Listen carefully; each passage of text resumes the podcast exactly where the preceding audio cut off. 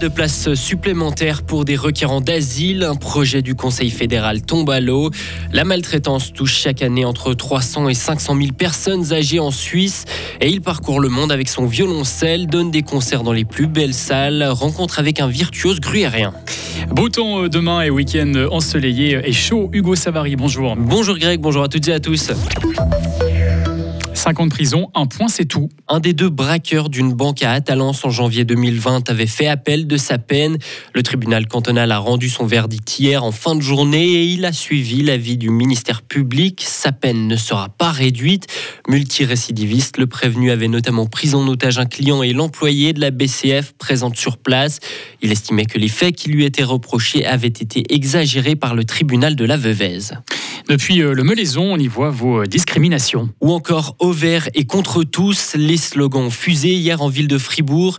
Quelques 10 000 personnes ont manifesté à l'occasion de la grève des femmes. Armées de violets et de banderoles, elles ont dénoncé le patriarcat.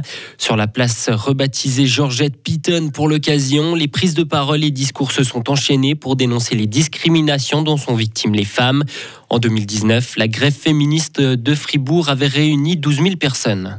Le Parlement ne veut pas de village de conteneurs pour accueillir les requérants d'asile. Le Conseil des États a définitivement refusé ce matin un crédit complémentaire pour des logements provisoires. Un compromis était pourtant sur la table. Il proposait d'accorder uniquement la moitié de l'argent demandé, à savoir 66 millions de francs. Mais le Conseil des États est resté inflexible.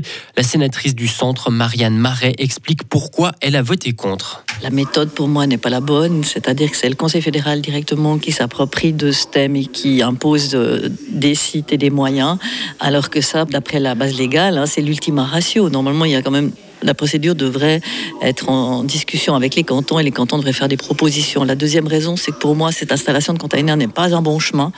Moi, je fais partie de celles et ceux qui pensent que l'utilisation des abris de protection civile, vu que c'est pour des durées euh, limitées, était la meilleure solution parce que ça permettrait de partir de manière plus diluée, si on veut, euh, ces personnes. La troisième raison, c'est qu'avec l'installation de tant de requérants dans des communes, en tout cas pour la commune valaisanne, qui a un millier d'habitants environ, pour moi, ça crée très très rapidement des problèmes d'oxygène parce qu'on rompt les équilibres. Et je pense que tout ça, mis bout à bout, fait qu'on ne peut pas aller dans ce sens-là. C'est une mauvaise idée. La Confédération prévoit une arrivée importante de requérants d'asile cet été. Elle aurait voulu anticiper pour éviter une situation compliquée à l'automne.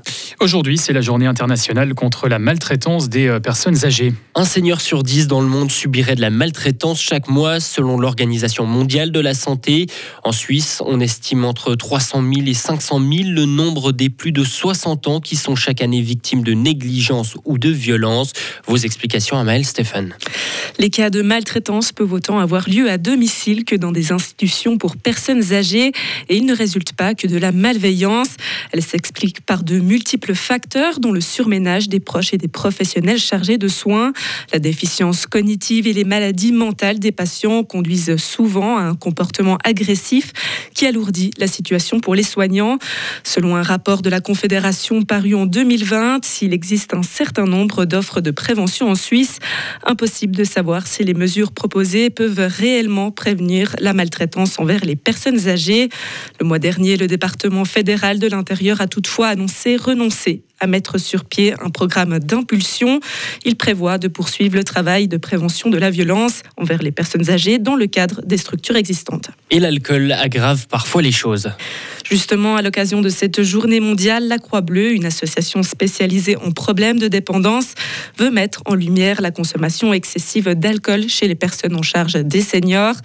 Lors de situations stressantes ou de surcharge, certains aidants boivent de l'alcool pour se détendre, ce qui a des conséquences sur les personnes prises en charge. Merci Amael.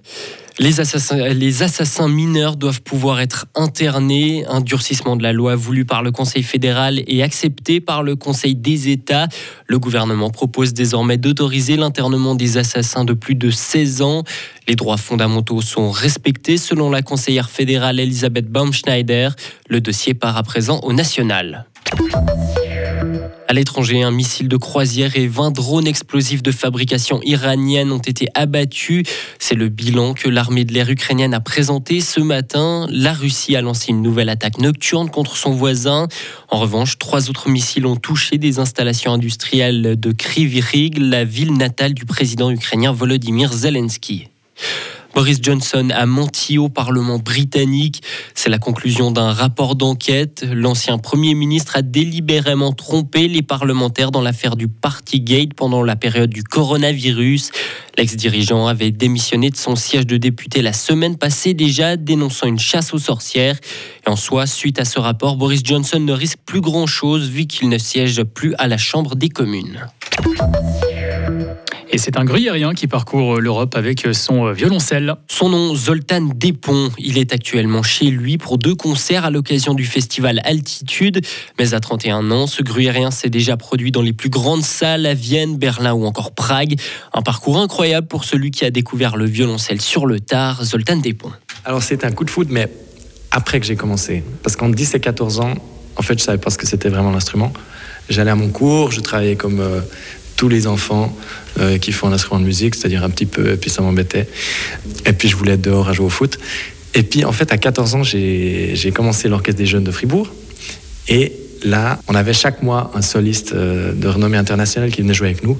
Et le premier concert que j'ai donné au sein de l'orchestre, c'était avec euh, le violoncelliste Thomas Grossenbacher, qui est professeur à l'université à Zurich. Et j'étais choqué, puis je me suis dit, ah c'est ça, le violoncelle, je veux absolument jouer comme lui. Puis depuis là, j'ai commencé à travailler. Ce qui est en fait relativement tard pour un musicien professionnel. Zoltan Despont joue ce soir et demain soir au festival Altitude à La Pardieu. Retrouvez toute l'info sur frappe et frappe.ch.